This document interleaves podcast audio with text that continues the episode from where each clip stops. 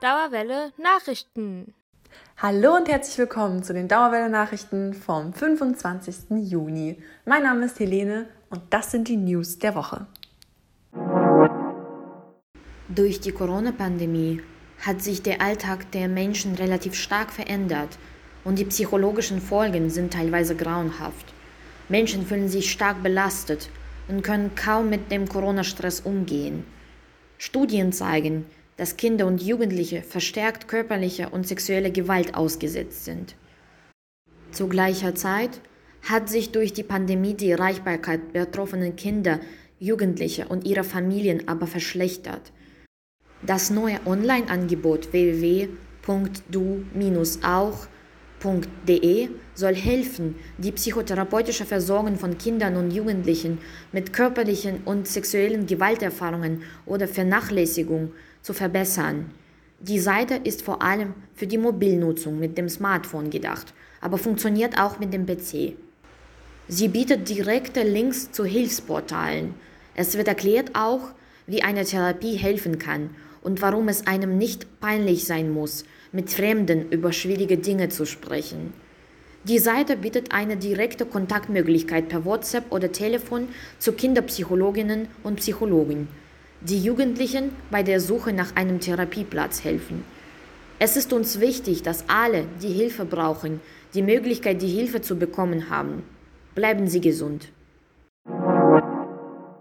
Mensa-Essen gibt es jetzt auch wieder vor Ort. Einige Dinge sind aber noch zu beachten. Um einen Sitzplatz zu ergattern, müsst ihr euch vorher digital registrieren. Über einen QR-Code könnt ihr dann in der Mensa einchecken. Dabei gelten natürlich weiterhin die Hygiene- und Abstandsregeln. Wer keinen Sitzplatz mehr bekommt, kann sich außerdem immer noch sein Essen to go mitnehmen. Mehr Einzelheiten zur digitalen Reservierung und den teilnehmenden Mensen findet ihr auf der Webseite vom Studentenwerk Frankfurt. Einen Link dorthin gibt's wie immer in der Beschreibung.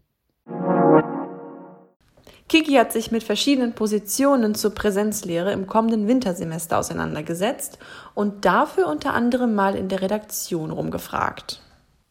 Lassen Sie uns studieren. Das fordert bundesweit eine Gruppe studentischer Initiativen, die sich unter dem Motto Präsent bleiben zusammengeschlossen haben. Denn genau darum geht es, die noch nicht stattfindende Präsenzlehre.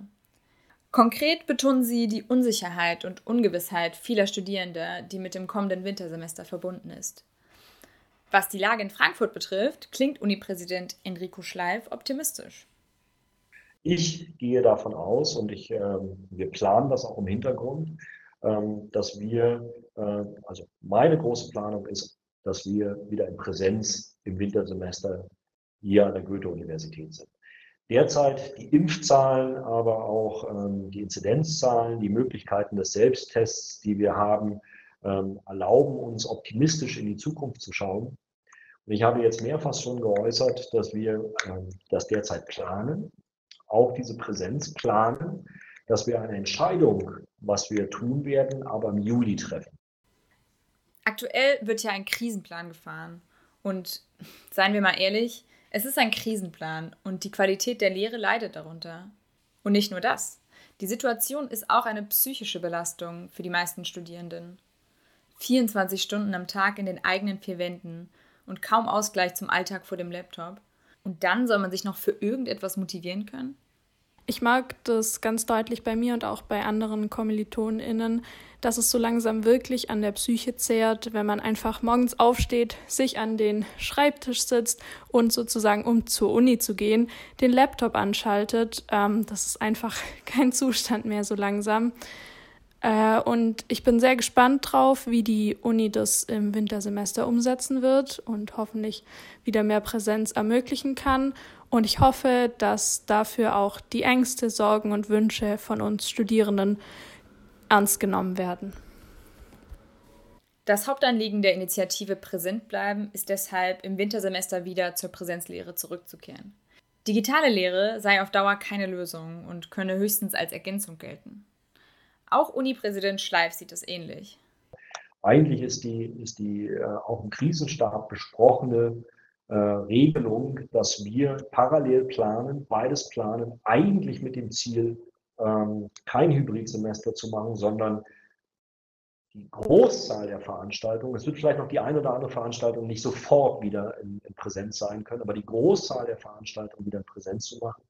Ganz einfach aus dem Grunde, ich muss Ihnen sagen, es geht ja auch einiges verloren, auch für Studierende. Und deshalb ist es so wichtig, dass wir nach drei Semestern Hybrid ähm, jetzt auch wieder zurückkehren. Noch nicht zu 100 Prozent, aber doch vielleicht zu 80, 85 Prozent in einen Regelbetrieb. Gleichzeitig gibt es aber auch Stimmen, die fordern, Studierende zu berücksichtigen, die womöglich nicht einfach so zur Präsenzlehre zurückkehren können. Ähm, ja, Präsenz an sich gerne wieder, aber worauf ich nicht so viel Lust habe, ist, ähm, dass jetzt Präsenz kommen wird. Ich werde mir auf Krampf schnell eine Wohnung suchen, ähm, weil, weil ich es dann halt eben brauche. Ähm, und dann innerhalb von einem Monat ist wieder online und ich bin in einer viel zu teuren Wohnung und ähm, ja, deswegen, wenn Präsenz, dann lieber auch für eine längere Zeit und ein ähm, bisschen mit äh, Planung, Planungssicherheit. Ja. Ich wünsche mir, ich wünsche mir Struktur und ähm, ich hätte gerne, dass ein ausgereiftes Konzept schon steht, wenn ähm, gesagt wird, dass zur Präsenzlehre übergegangen wird. Ähm, und ich fände ein weiteres Angebot für ähm, RisikopatientInnen und vielleicht auch Eltern ähm, mit Kindern, ähm, die studieren, schön, dass es äh, die Möglichkeit gäbe, weiterhin online zu studieren und dass nicht gesagt wird, äh, man muss sich dem Risiko aussetzen, angesteckt zu werden und in einen Raum zu setzen, sondern man kann auch, wenn man möchte, zu Hause bleiben und die, die Seminare oder Vorlesungen, also die, die Lehre an sich, ähm, hat dann dadurch keinen Nachteil. Ob es ein ausgereiftes Konzept für das Wintersemester 2021-22 gibt und wie das dann konkret aussieht, erfahren wir dann also voraussichtlich im Juli. Ein kleiner Veranstaltungstipp für alle Theater- und China-Interessierten. Jedes Jahr seit 2017 organisiert das Konfuzius-Institut Frankfurt ein Studierendentheaterfestival mit Stücken auf Chinesisch. Dieses Festival ist inzwischen sogar international bekannt und es gibt Beiträge aus China und ganz Europa. Dieses Jahr wird es einen Livestream auf YouTube geben. Am 26.06. könnt ihr alle verschiedenen Beiträge der unterschiedlichen Theatergruppen als Online-Performance anschauen. Den Link findet ihr in der Beschreibung. Das waren die Nachrichten vom 25. Juni. Die Radio Dauerwelle Redaktion wünscht euch noch ein schönes Wochenende.